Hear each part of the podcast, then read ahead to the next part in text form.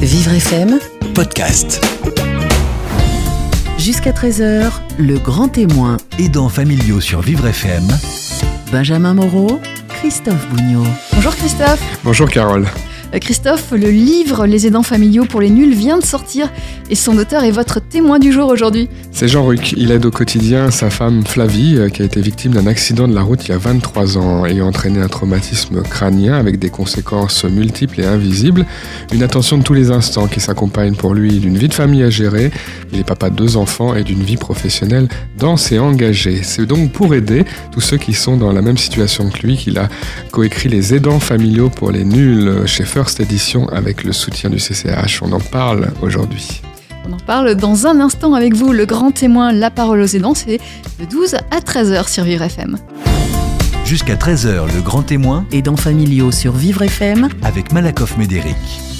Bonjour Michel. Bonjour Christophe et bonjour à tous. Soyez les bienvenus, on est heureux de vous retrouver comme chaque vendredi. La parole aux aidants, c'est votre émission. Vous aidez au quotidien un enfant, un parent, un conjoint.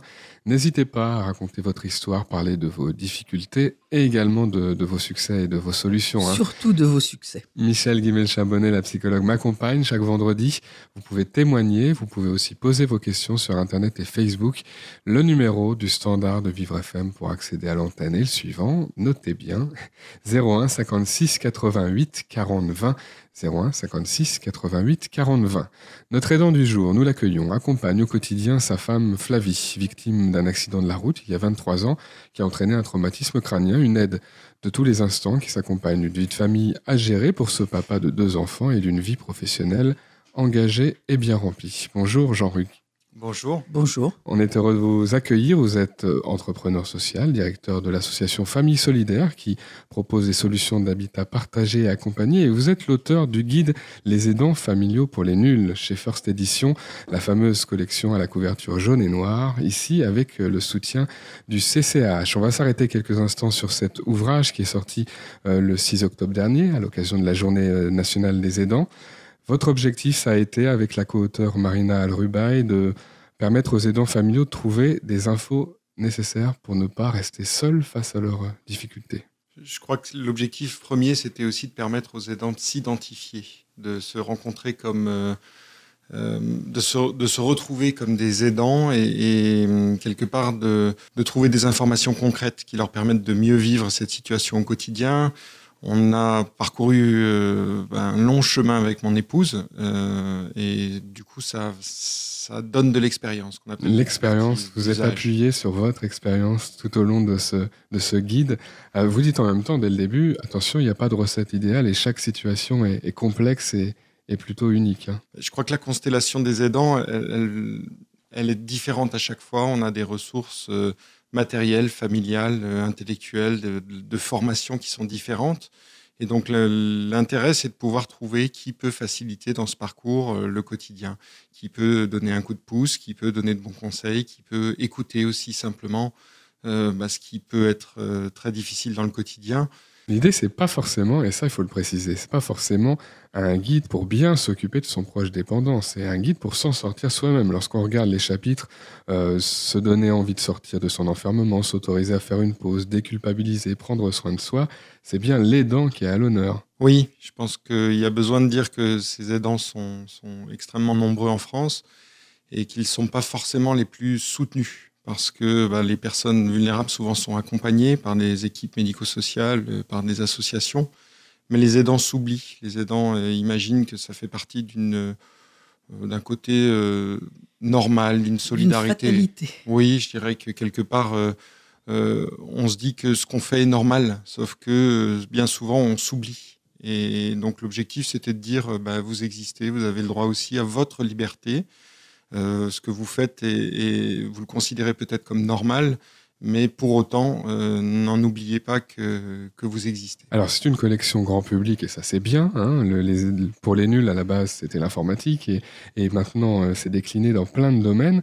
Pour autant il faut être interpellé par le titre, c'est-à-dire connaître ce mot d'aidant, se reconnaître en tant qu'aidant. Est-ce que ça c'est pas une, un écueil? Bah, Dans les rencontres que, que Marina et moi on, on fait lors des, des séances de signature, les gens euh, nous disent mais c'est quoi les aidants et les aidants familiaux? Euh, parce que moi, je m'occupe de ma grand-mère depuis euh, deux ans.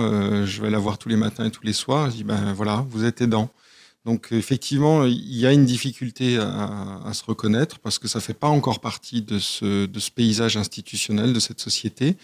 Euh, on avance doucement et je pense que euh, les aidants, ils ont besoin que ça aille un petit peu plus vite, qu'on qu'on trouve des solutions en entreprise, qu'on trouve euh, de la reconnaissance dans les institutions et, et qu'on soit pas toujours obligé euh, de sonner à, à 15 portes, mais que, que les portes s'ouvrent et qu'on vienne nous chercher, qu'on vienne nous aider aussi Mhm. concrètement. Alors, on va laisser nos auditeurs, ceux qui souhaiteront découvrir toutes ces infos pratiques qu'il y a dans ce euh, petit guide qui tient dans la poche. Euh, il y a aussi des infos un peu plus sympas, euh, légères, euh, notamment 10 chansons que- qui vous soutiennent chaque jour. Euh, Jean-Luc, un exemple peut-être? Euh, Tu peux, alors moi j'ai noté, tu peux compter sur moi de Benabar. Ça c'est intéressant. C'est toutes les excuses irrécevables, improbables et insupportables pour se défiler. C'est-à-dire partir, aller faire un tour. On a le droit de se défiler quand on est un aidant Je familial. pense qu'il faut, il faut le prendre, ce droit. C'est indispensable de pouvoir dire je ne peux pas assumer tout. Euh, J'assume déjà l'accompagnement de mon proche. Euh, J'ai aussi le droit à un moment donné de dire bah, stop, je ne peux plus. Euh, J'ai ce droit à dire, euh, à trouver des excuses pour, euh, pour ne pas forcément tout assumer. Et, c'est aussi des excuses qu'on a pu entendre de l'autre côté pour dire ben voilà, je, demande de l'aide en tant qu'aidant et en face, ben, je peux pas, j'ai piscine, j'ai aquaponie. voilà. Enfin, en gros, Demander de l'aide, c'est pas simple. hein, non, c'est pas simple. Et ça je marche pense pas tout le que- Et je pense surtout que lorsque l'on lorsque l'on demande de l'aide, on va le faire une fois, deux fois, et ensuite, comme un gamin qui met la main sur la plaque électrique, eh ben, euh, on n'osera plus parce qu'on s'est peut-être pris une porte, parce qu'on s'est peut-être pris une remarque cinglante, et que quelque part, euh, euh, bah, il faut continuer à oser. Mais c'est pas facile. Michel Guimel-Chambonnet. Et c'est la, c'est la raison pour laquelle je pense que l'entourage d'une personne qui est en perte d'autonomie doit aussi euh, comprendre que c'est à lui de proposer de l'aide de temps en temps en disant ben voilà j'ai une après-midi complètement libre. Donc si tu veux je te remplace auprès de la personne que tu aides et toi tu en profites pour aller euh, marcher dans la rue euh, au cinéma euh, voir le dentiste. Parce que le dentiste, c'est important de temps en temps, euh, ou faire n'importe quoi, ou alors va te coucher et dors, fais une bonne sieste. Voilà. Et c'est pour ça que je crois que c'est vraiment parce que on peut parler, parce que l'aidant familial va parler avec son entourage, avec l'entourage d'avant de la personne euh, qui l'aide, euh, qu'il pourrait y avoir ce- cette mise en relation, ce picotage autour de la personne dépendante pour que elle, cette personne dépendante, ait toujours une présence si c'est ça dont elle a besoin, mais que ce ne soit pas forcément toujours les mêmes. Et c'est pas seulement parce que ça va faire du répit pour l'aidant familial, mais c'est aussi parce que ça va faire du bien à la personne aidée de pas avoir toujours la même tête en face d'elle, d'avoir un autre interlocuteur, de parler de autre chose avec d'autres préoccupations. On le sait bien, euh, quand on prend le café avec une copine, on parle pas des mêmes choses que quand on est en famille ou quand on est euh, avec son époux ou encore mieux quand on est avec ses enfants. C'est toujours intéressant, mais avec une bonne copine, c'est quand même autre chose. Je pense qu'il faut penser aux deux aspects. Alors Jean, euh, votre vie d'aidant a commencé il y a 23 ans, je disais, par un triste et banal euh, accident de, la route. À 18 ans, à la veille du bac, votre amoureuse, qui n'était pas encore votre épouse, a subi un traumatisme crânien grave, six semaines dans le coma, encore aujourd'hui d'importants problèmes de mémoire, d'orientation dans le temps et, dans l'espace. Cet accident de la route est arrivé peu de temps après votre, votre rencontre à tous les deux. Est-ce que ça a changé quelque chose ça, par rapport à d'autres euh, couples qui, dont- dont- pour lesquels la maladie arriverait beaucoup plus tard dans la relation? Alors, je, je pense que à cette période-là, je mesurais pas forcément le- les conséquences qu'allait avoir cet accident sur, euh, sur notre dynamique de couple. Euh, J'étais surtout follement amoureux, je le suis toujours. Euh, Ça aide beaucoup, ça. Ouais, ça aide, ça aide, même si le, le quotidien n'est pas toujours facile, mais euh, je crois que le, le choix, je l'ai malgré tout fait, fait consciemment de continuer cette aventure parce que voilà, ça, a été vraiment euh, euh, un quotidien différent quand, euh, quand Flavie est sortie du coma, quand elle a repris ses études, ça a été une, une période où elle était dans une forme de béatitude, où tout le monde était gentil, tout le monde était beau, elle oubliait ce qui se passait il y, a, il y, a, une heure, il y a dix minutes. Et donc, c'était une vie différente. Mais on avait cette espérance, tous, je pense, avec aussi sa famille, que tout allait redevenir comme avant. Et je pense que la, la première phase qu'on a, qu'on a vécue euh, ensemble, c'était cette phase de, de l'espérance qui, qui, a permis d'avancer. Et il y a eu beaucoup de victoires remportées. La rééducation, c'est important. Un mariage, la naissance de, de deux enfants aussi. Euh, ça, c'est un beau parcours. Oui, moi, c'est mon plus beau souvenir en tant que, en tant que papa, en tant que mari. C'est cette période de, juste avant la naissance, la grossesse, où euh, ben voilà, les, les choses sont, sont belles et on les a vécues comme n'importe quel couple, euh, avec euh, vraiment un, un, respect de, de temps de, de, repos, un respect de, de, moments de bonheur simples. Voilà. Après, le quotidien a, a changé un petit peu avec l'arrivée des enfants, comme dans, dans je dirais, dans n'importe quel toutes couple. les familles. Voilà, exactement. Euh, plus de travail, plus de responsabilité. Hein. Plus de travail, plus de responsabilité. Classique, mais c'est important.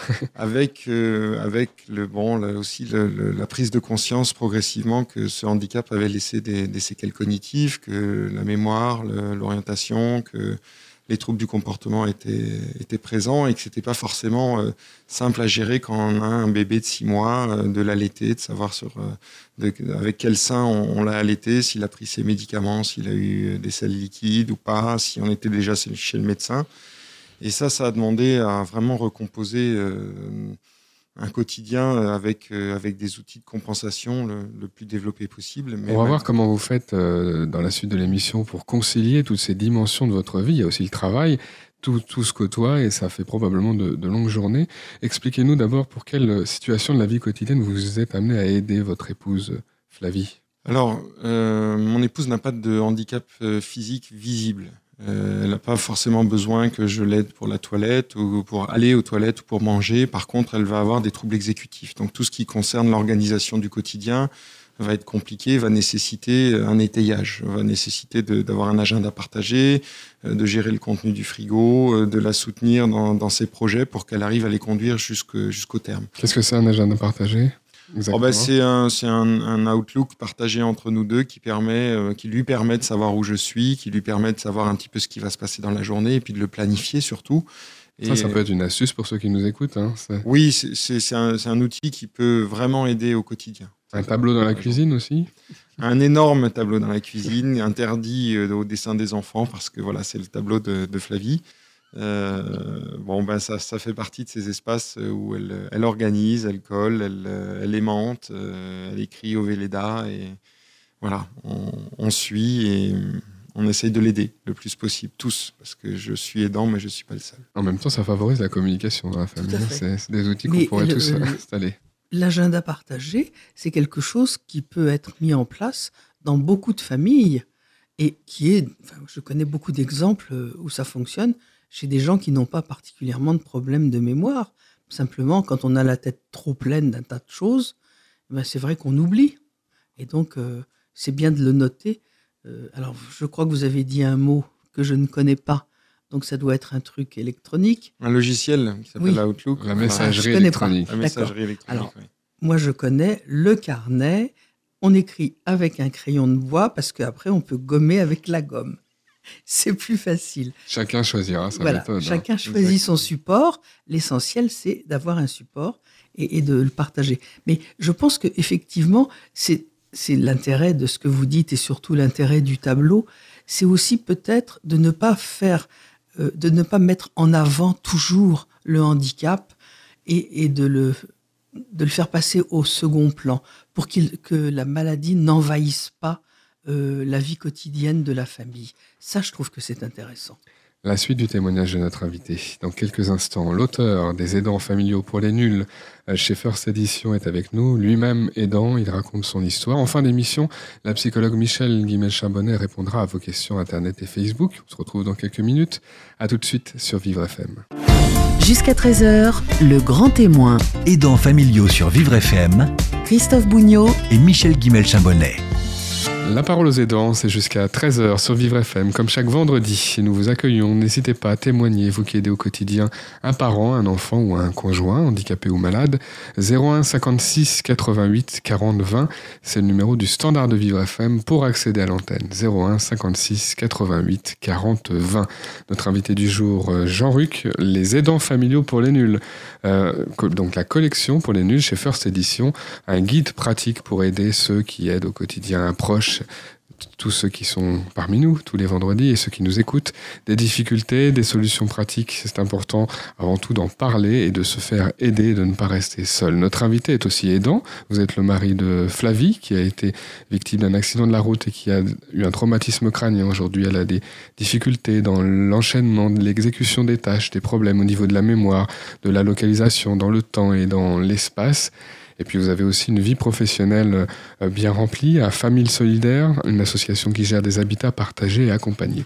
Toutes ces dimensions-là, vous occupez aussi des deux enfants. Euh, bah oui, ça accessoirement. Fait, accessoirement. ça fait des journées bien remplies. Comment vous faites tout simplement pour concilier tout ça? Je dors pas beaucoup.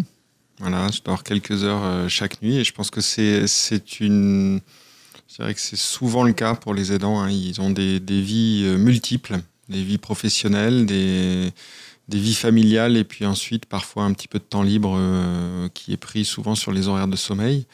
Euh, je fais beaucoup de choses en même temps, voilà. Et puis euh, bah, je fais du tri aussi dans dans ce que j'aime et, dans ce que je suis obligé de faire. Voilà, ça demande beaucoup de rigueur. Pour Flavie, vous êtes à la fois une boussole, une béquille et un tremplin. Voilà, ce sont les mots. Et vous vous sentez comme une locomotive euh, mais du coup, vous êtes la locomotive.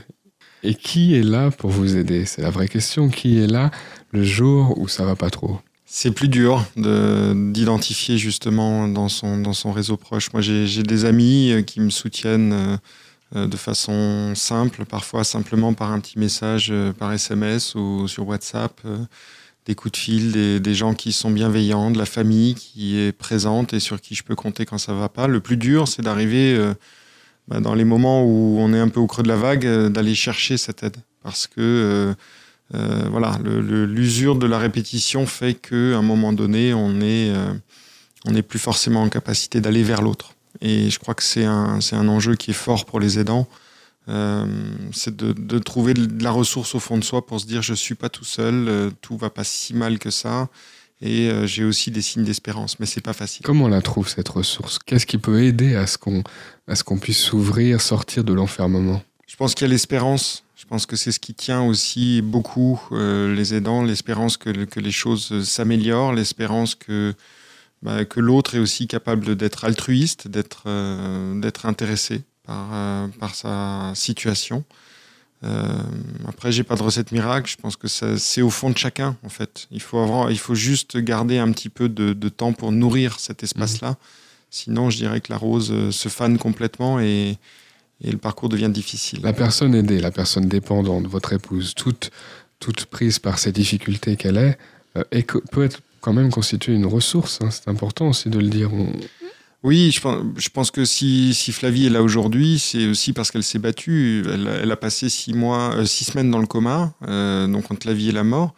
Euh, ce qui fait sa grande force, c'est sa joie de vivre aujourd'hui. Maintenant, ça n'ôte pas toutes les complexités, mais c'est moi, c'est ce que ce que j'adore en elle, c'est cette capacité à être toujours positive, à être moteur, même si ça se déroule pas toujours comme on l'imagine. En tout cas, c'est c'est ce qui me fait tenir aussi. Voilà. Et puis mes enfants, parce que voilà, je pense que ce sont, ce sont aussi des aidants, même si. Euh, Tout à fait. Et les, les, enfants ont souvent un rôle d'aidant euh, qui est complètement méconnu. Et pourtant, même s'ils ne font pas des choses euh, concrètement, ils sont présents. Ils ont des, des demandes en tant qu'enfants vis-à-vis de leurs parents qui maintiennent les parents, et en particulier le parent dépendant, euh, en, état, en obligation de vivre. Hein. et je pense que ça, c'est un rôle qui est extrêmement important et d'une certaine façon qui peut être réconfortant aussi bien pour l'aidant que pour la personne aidée. Euh, mon petit gars euh, Jean-Thomas, qui a, qui a 8 ans, il, y a il, y a à peu près un an, je lui, je lui racontais ce que je lisais sur les réseaux sociaux, donc une étude américaine qui disait que les, les personnes qui se faisaient des câlins pendant une minute par jour, eh ben, elles étaient en meilleure santé. Donc, depuis un an, j'ai le droit tous les matins, quand, je suis à la maison, à, à, à, cette minute de câlin et on en tire vraiment beaucoup de plaisir. Bien sûr. Et je crois que c'est aussi. Ça, c'est de l'aide. Hein. Ça, c'est ce qui s'appelle être Oui, mais bien sûr. Mais c'est du réconfort pour toute la journée. Et j'imagine qu'il va faire aussi du câlin à sa mère. Oui, et, et il est, enfin, il est très, euh, très tactile, très, très, je pense, très centré sur l'autre aussi, et, Oui. et capable de ressentir des émotions quand ça va pas. Et voilà, le, le- la, la seule chose. d'ailleurs parfois les parcours de- des, des enfants quand Bah, ils grandissent. euh, Probablement. Je pense que euh, Martin, euh, donc, qui, a, qui a 13 ans aujourd'hui, euh, à 4 ans, il disait euh, Maman, elle est fragile. Et on n'avait jamais Mm. parlé de la question Mm. du handicap. Je pense qu'ils perçoivent beaucoup de choses, que Bien ça sûr. fait une intelligence euh, relationnelle et, émo- et émotionnelle qui est forte. Bien sûr. Alors en même temps, beaucoup de parents ne veulent pas, et le disent, faire euh, porter à leurs enfants cette, cette responsabilité, dans le présent et dans l'avenir. Ça, c'est, il y a beaucoup de, de- d'aidants qui Mhm. témoignent à ce micro pour nous dire, mais par exemple, hein, lorsque je, si je ne suis plus là ou si on vieillit, euh, je ne veux pas que ce soit mes enfants qui, qui doivent, qui, qui, qui changent leur vie pour oui. nous. Ça, je, je suis entièrement d'accord. Après, le quotidien fait qu'ils vivent le handicap de leur maman, qui sûr. répéter plusieurs fois euh, la même chose, qui peut avoir des, des paroles contradictoires. Et euh, quelque part, euh, euh, c'est vrai que c'est une inquiétude pour moi aussi. Quand mon fils Martin me dit, euh, quand je lui pose la question, qu'est-ce que tu veux faire quand tu seras grand Où est-ce que tu vas aller travailler Il veut devenir architecte. hein. Je dis, ah, mais je veux habiter à côté de vous. Et ça, pour moi, c'est ma plus grande angoisse. C'est Mhm. de me dire Mhm. euh, jusqu'à quel point, euh, jusqu'à quel point la situation risque de le, de le contraindre à. Et je veux qu'il garde cette liberté de choisir. Voilà. Mhm. Sauf que pour, pour, pour garder cette liberté, il faut aussi qu'il y ait des solutions. Et c'est aussi, un petit, je dirais, le, le sens de, de mon engagement en tant qu'entrepreneur social, c'est de dire qu'aujourd'hui, les aidants n'ont pas de choix. Ils ont, ils ont très très peu de place en établissement, ils ont peu de soutien. Et l'enjeu, il est pour demain, avec le vieillissement démographique, on va tous être confrontés pour notre propre vieillissement à cette question-là. Et il faut véritablement qu'on invente de nouveaux espaces pour que les personnes vulnérables trouvent des lieux d'accueil euh, dignes, des lieux d'accueil à taille humaine. Et, et c'est ça, moi aussi, qui me fait, qui me fait avancer. Alors, on oppose souvent rester à domicile, aller en établissement. Il faut dire qu'il existe déjà et qu'il existera probablement encore plus des stades intermédiaires, des solutions mixtes, des solutions partagées, Mmh, des foyers, un mélange de différents publics euh, à l'avenir. Et que ça, ça peut être des, des solutions. Il y a aussi, pour les aidants qui nous écoutent, parfois l'hébergement temporaire, l'hébergement séquentiel. On peut essayer des établissements sur des périodes données. Tout ça, il faut euh, pouvoir euh, s'informer, Michel, et, Bien sûr. Et puis on peut marier existe. hein. un vieux et un jeune dans le même appartement ou dans la même maison, euh, l'un veillant sur l'autre, mais pas à sens unique. C'est vraiment euh, réciproque, mutuel et réciproque. Et ça, c'est aussi une, euh, une solution euh, tout à fait intéressante, puisque la personne âgée n'est plus seule et quelqu'un veille malgré tout. Et, la, personne jeune qui n'aurait aucune possibilité de se loger en dehors de chez ses parents peut trouver un hébergement confortable et ailleurs pour apprendre aussi l'autonomie. Donc c'est- tout à fait intéressant. De toute façon, il me semble qu'on doit tous garder en tête que la sécurité et, donc la non-sécurité est la borne ultime au maintien à domicile. Quand la sécurité d'une personne, quel que soit son âge, quelle que soit sa situation, euh, quelles que soient les raisons de sa faiblesse, euh, quand la sécurité n'est plus garantie pour cette personne, elle ne peut plus rester à son domicile. Il faut qu'elle aille dans un établissement où d'autres veilleront sur elle. Ça, ça me paraît vraiment euh, un, un élément fondamental. Après, toutes les solutions sont possibles et sont euh, intéressantes. Il nous reste quelques instants pour votre témoignage, Jean-Luc. Je voulais qu'on aborde un sujet important. C'est pas toujours simple de faire cette démarche, d'être aidé psychologiquement. C'est Mhm. une démarche que vous avez faite, vous. Euh, Est-ce qu'il y a eu vraiment des, des- des J'ai mis bénéfices 21 ans à, à démarrer, oui. Parce que je pense que la principale inquiétude que j'avais euh, derrière le fait d'aller consulter, d'aller d'aller rencontrer un psychologue, euh, c'était d'ouvrir le vase de Pandore. Voilà, c'était de, Mm. de, Mm. de regarder avec euh, distance euh, ma situation, de me rendre compte à quel point euh, ça pouvait être dur dans le quotidien et de craquer. Mm. Voilà. Euh, dans la réalité, ça m'a surtout aidé à prendre, à prendre cette distance, à regarder les choses peut-être avec plus de, euh, de tolérance par rapport à mes propres exigences que je m'imposais. Et puis de- d'accepter d'exister aussi, de me dire, ben voilà, tout ne peut pas être parfait dans la journée, tout, tu as aussi le droit à un moment donné d'exister. Donc euh, c'était vraiment euh, salutaire pour moi. C'est arrivé à un, à un moment où on a vécu des, des- des moments très difficiles, familiaux. Et euh, oui, je pense qu'il il faut accepter d'aller chercher un regard extérieur. Ce sera le mot de la fin et c'est très important comme enseignement. C'est très courageux et c'est très bien que vous le disiez comme vous le dites, parce qu'effectivement, je pense que ça peut faire écho pour beaucoup, beaucoup de, des personnes qui nous écoutent. Les aidants familiaux pour les nuls dans la célèbre collection Jaune et Noir, c'est paru chez First Edition avec le soutien du CCAH. Merci beaucoup pour Merci votre témoignage. Dans quelques instants, la dernière partie de l'émission, Michel Guimel-Chambonnet répond à vos questions Internet et Facebook. A tout de suite sur Vivre FM. Jusqu'à 13h, le grand témoin. Aidants familiaux sur Vivre FM Christophe Bougnot et Michel Guimel-Chambonnet. La parole aux aidants, c'est jusqu'à 13h, c'est la dernière partie de l'émission. La psychologue Michel Guimel-Chambonnet répond tous les vendredis à vos questions. Le site internet de Vivre FM, www.vivrefm.com, la page euh, Facebook de Vivre FM vous permettent tous deux de poser ces questions. On y va Michel? Avec plaisir. Question de Patrick qui nous écrit de Joinville. Ma femme est atteinte de la sclérose en plaques depuis 8 ans et elle doit arrêter de travailler pendant que moi je continue. Elle me dit qu'elle est inquiète de rester toute seule à la maison en mauvaise santé euh, toute la journée. Que dois-je faire pour aménager cette, euh, nouvelle façon de fonctionner entre nous? Alors, déjà, pour la rassurer, peut-être euh, lui proposer qu'elle ait un système d'alerte au cas où elle aurait un malaise. Euh, c'est un, médaillon qu'on porte euh, autour du cou ou bien un bracelet, ça dépend des, entreprises.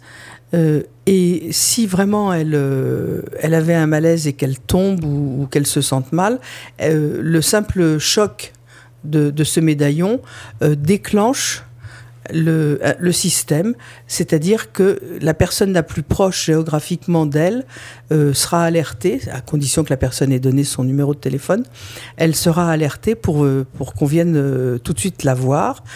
Si ça ne répond pas, ce sont carrément les pompiers qui sont alertés. Bien sûr, son mari aussi pourra être alerté. Ça, c'est la première chose.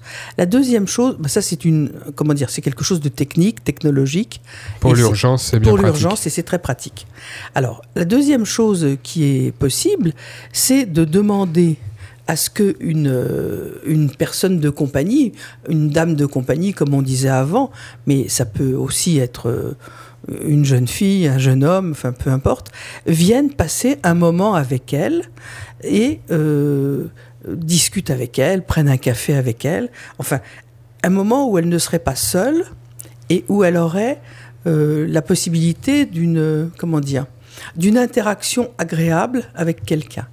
Il y a aussi, euh, s'ils sont euh, dans la région parisienne, la possibilité de ce qu'on appelle le portage, c'est-à-dire euh, les bibliothèques municipales mettent à disposition un certain nombre de jeunes qui font leur service civique et qui viennent apporter des livres au domicile d'une personne qui ne peut pas se déplacer qui discutent du bouquin avec la personne, qui viennent rechercher les livres et en apporter d'autres. Euh, les, rendez-vous se prennent par téléphone, donc ou par euh, internet. Enfin, justement, il y a une utilisation de tous les moyens de communication modernes d'aujourd'hui, et c'est très agréable parce que ce sont des jeunes gens et des jeunes filles qui sont pleins d'allant, qui sont toujours sympathiques. Vous vous souvenez peut-être que nous en avions reçu ici une, une jeune femme qui était adorable. Et c'est vraiment une façon aussi de faire entrer de la vie dans le, dans le foyer pendant que le monsieur n'est pas là. Euh, Ça bon, son, son d'avoir un- un, épouse, décalage entre le, le mari et la femme dans la, Bien fa- sûr, dans la façon d'a- d'avoir euh, tout à de fait. remplir sa journée et du coup de Oui. plus s'entendre ou alors de se Elle aura aussi des choses à raconter sur ce qu'elle a fait et sur qui est venu et sur qui elle a vu. Bon, elle peut aussi demander à ce que euh, à une association euh, de maintien à domicile ou à une entreprise, à ce que un, un ou une auxiliaire de vie vienne lui faire une visite et euh, l'emmène promener, par exemple, euh, même si elle est en fauteuil roulant, euh, si elle peut sortir de, de l'immeuble. L'auxiliaire de vie qui peut être demandé dans le cadre, Dans le du cadre de projet la MDPH, MDPH bien et, sûr. et financé euh, Tout à fait. au passage. Et, hein. et ça aussi, ça peut être très intéressant parce que euh, ce sera quelqu'un qui va venir, avec qui elle ira elle-même faire quelques petites courses, avec qui elle va sortir, avec qui elle va bavarder. euh, S'il se met à pleuvoir des cordes, elles vont pas sortir évidemment, mais elles pourront au moins discuter, euh, prendre un, encore une fois, prendre un café. Enfin, prendre du temps pour elle. Et toutes ces choses-là. euh, bon, alors je dis pas qu'il faut remplir la semaine avec tout ça. Il faut aussi que cette femme apprenne à vivre à la maison euh, seule. Mais si elle est tranquillisée par le système d'alarme, peut-être que elle pourra supporter mieux d'être seule euh, une ou deux après-midi dans la semaine et puis avoir des activités le reste des jours. Vos questions d'aidants sur vivrefm.com, sur la page Facebook en, en envoyant un message. Valérie nous écrit d'Alfortville. Mon frère Pascal a des troubles psychiques importants et son psychiatre de ville, d'une part, et son psychiatre d'hôpital, d'autre part, sont en désaccord sur la possibilité de diminuer les médicaments, c'est son souhait.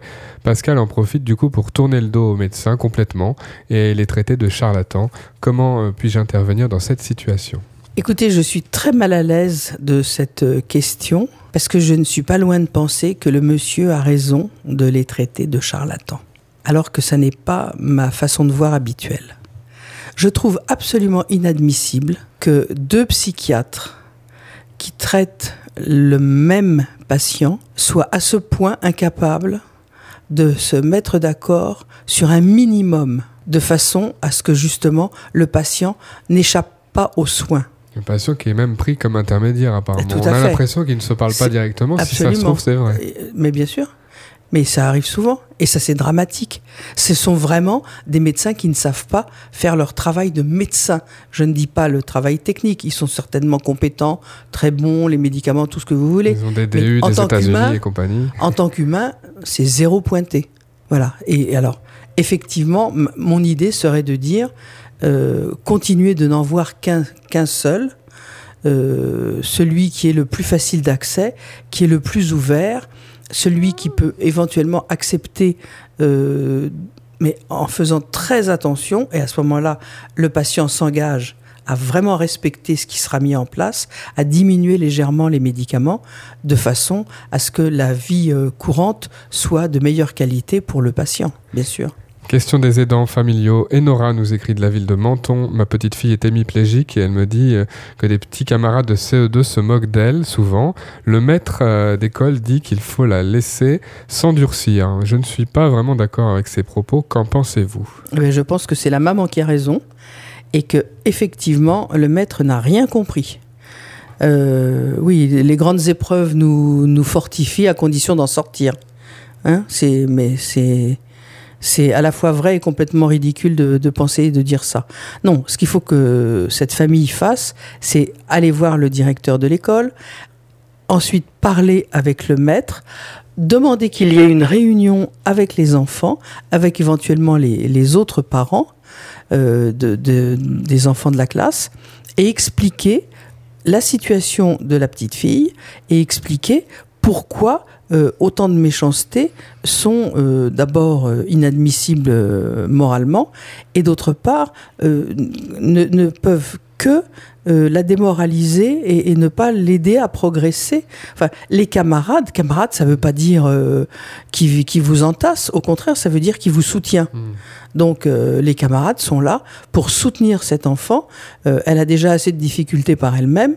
C'est pas pour que le groupe se ligue contre elle. Elle a parfaitement sa place à l'école, cette Bah, petite fille, euh, parmi les valises, si c'est ce qui Tout lui convient fait. le mieux. Donc il ne faut Bien pas sûr. accepter cette situation. non, il faut hein. bien sûr qu'il faut Et quand pas on accepter. explique, ça peut changer des choses. Ça hein. change les choses parce que, en fait, on rejette quand on ne connaît pas et quand on a peur. Et si on explique, on a moins peur, on connaît, et du coup, on ne rejette plus.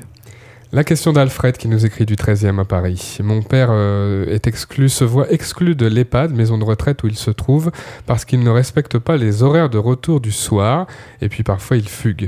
Mais c'est justement pour ça que j'ai besoin qu'il ne vive pas seul. Comment réagir? Faut-il lui trouver un endroit encore plus fermé? Peut-être. Et peut-être aussi qu'il faudrait demander à l'EHPAD euh, d'avoir une, politique euh, de surveillance, je n'aime pas beaucoup le mot, mais en tout cas d'encadrement euh, un peu plus euh, fourni par rapport à, ce monsieur, qui n'est probablement pas le seul à, sortir et à ne pas rentrer à l'heure.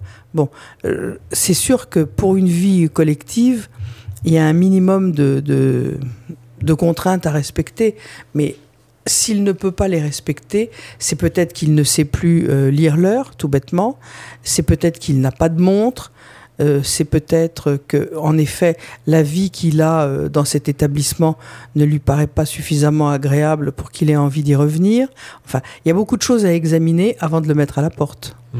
Donc je crois Notre que ce auditeur bien... Alfred a, a, raison, je trouve, de dire De- que c'est la- c'est un problème que devrait connaître l'EHPAD. On se repose sûr. sur un établissement pour ce genre de problème. Et, et c'est la question, enfin c'est le point sur lequel je crois qu'il il faut qu'il aille euh, discuter, non pas pour imposer que son père reste là, mais en tout cas comment comment comprendre les, les retours trop tardifs et, et qu'est-ce qu'on peut mettre en place pour que justement euh, il rentre euh, il rentre plus tôt ou peut-être qu'il ne puisse maintenant sortir que accompagné s'il n'est pas à même de rentrer par lui-même.